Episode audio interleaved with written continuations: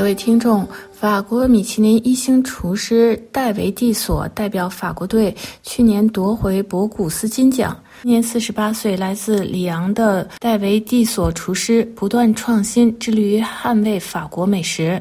戴维·蒂索带领法国烹饪团队荣获博古斯烹饪大奖赛的冠军，那是在二零二一年的九月二十七日的里昂。法国继二零一三年之后，再次赢得有着厨艺奥运之称的博古斯世界烹饪大赛的冠军。博古斯世界烹饪大赛由法国厨艺泰斗保罗·博古斯于1987年创办，每两年在吕昂举办国际餐饮业沙龙之际举办一次。今年48岁，来自里昂郊区的厨师。戴维·蒂索是保罗·博古斯学院应用餐厅四季的主厨，现在他致力于在全球范围内捍卫法国美食。作为法国美食形象大使，来接受媒体采访，成为欧洲不同烹饪比赛的评委，成为法国美食的代言人之一。戴维·蒂索回忆起他第一次接触美食，还是在孩童时期。受到西西里人祖母擅长烹饪的影响，他的菜肴简单慷慨而富有创意。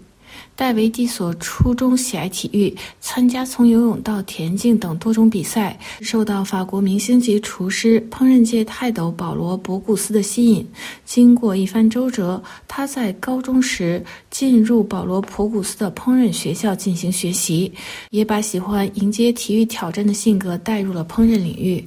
戴维·蒂索在获得博古斯金奖前，已经开始与不同领域的科学家们合作，培养出一种新颖的豌豆。质地松软，再使用法国传统调味酱汁和爱尔兰的烹饪技术推出美食。戴维索蒂对烹饪的诠释是既要非常严谨，又要思想开放，不断创新法国烹饪传统，同时还要最大力度吸引年轻人来进入厨师行业，因为法国美食的未来和骄傲掌握在青年人的手中。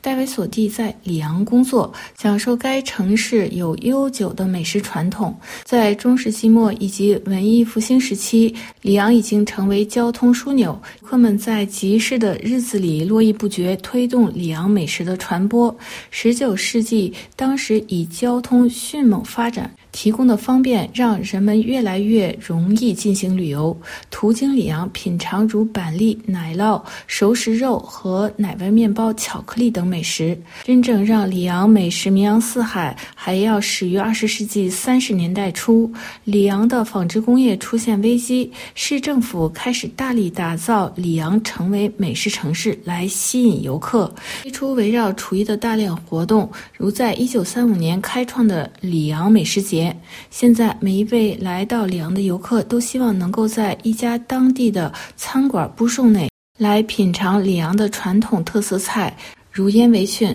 这道里昂的特色菜多用动物内脏，如牛肚、肝等烹饪而成。现在，里昂不仅有博古斯、台多瓦等名人厨师，也有女性厨师给里昂美食带来的荣耀，他们叫做妈妈厨师。这些里昂妈妈厨师的特点鲜明。厨艺出众，他们出名前大多数在中产阶级富裕家庭中工作过。在他们的餐馆中，菜肴通常很长时间都不会改变，菜式简单但质量上乘。里昂美食搭建者深知保护好传统和与时俱进的重要性，就是让传统与现代完美结合，然后弘扬世界。各位听众，今天的专题节目由罗拉编辑播报，跟大家介绍。法国米其林一星厨师和博古斯金奖得主戴维·蒂索，感谢各位的收听，也感谢法广技术员的合作。我们在下次节目中再会。